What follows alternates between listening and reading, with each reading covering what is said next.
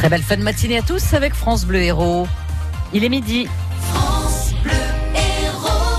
Et le cardinal de Lyon, Philippe Barbarin, condamné à six mois de prison avec sursis, Sophie Echen. Il était poursuivi devant le tribunal correctionnel de Lyon pour non-dénonciation d'agression pédophile commise par le père Prénat, un prêtre de son, de son diocèse.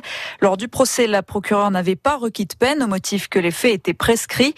Cette condamnation est donc un peu surprenante, Christophe Vincent. Oui, une surprise, un coup de théâtre, on peut dire, au tribunal de grande instance de Lyon, puisque, contre toute attente, le cardinal Philippe Barbarin est condamné et lui seul à six mois de prison avec sursis, condamné pour non-dénonciation d'agression sexuelle sur mineurs. Un seul cas qui est non prescrit, donc après 2014. L'archevêque de Lyon devra en outre verser un euro symbolique à huit des neuf victimes.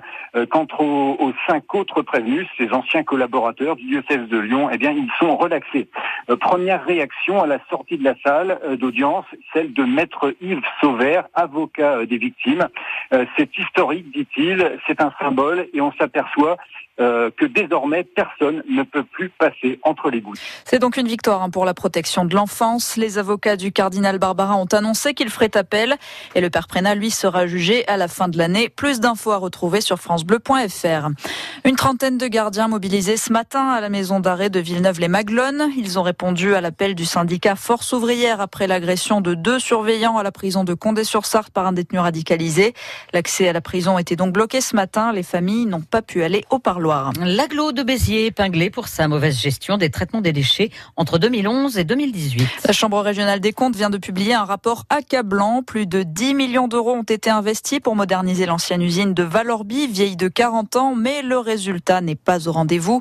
Le rapport de 80 pages révèle des dysfonctionnements à tous les étages, Stéphane Pocher. Oui, cet investissement est un échec financier, industriel, environnemental, d'abord parce que l'agglomération a fait le choix du tri mécano-biologique, un choix inadapté sans faire appel à des experts, sans études complémentaires. Les élus à l'époque ont fait confiance à deux salariés, sans tenir compte aussi des avis défavorables émis non seulement par le Sénat en 2010, puis l'ADEME deux ans plus tard. Le process, beaucoup moins performant, est aussi plus complexe que l'ancienne usine. De nombreuses collectivités en ont d'ailleurs fait les frais. Ensuite, l'attribution du marché, plutôt douteuse à une société vauclusienne. Cette dernière n'avait ni compétences, ni références, ni garantie, alors que des concurrents expérimentés, reconnus en France et en Europe, présentaient leur candidature. Alors, favoritisme ou pas, les principes d'égalité de traitement n'ont en tout cas pas été respectés. Enfin, le rendement espéré est médiocre. Seulement 10% des déchets sont revalorisés. Le reste est enfui dans la décharge à ciel ouvert de Montimas. Un enfouissement sans autorisation préfectorale, précise le rapport,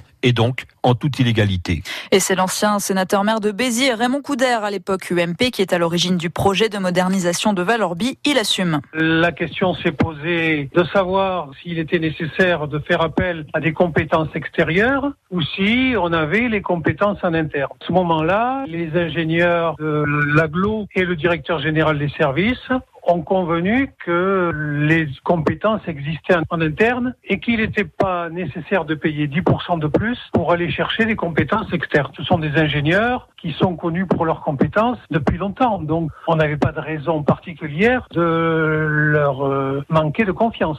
Le dossier complet est à retrouver sur francebleu.fr avec l'intégralité des interviews.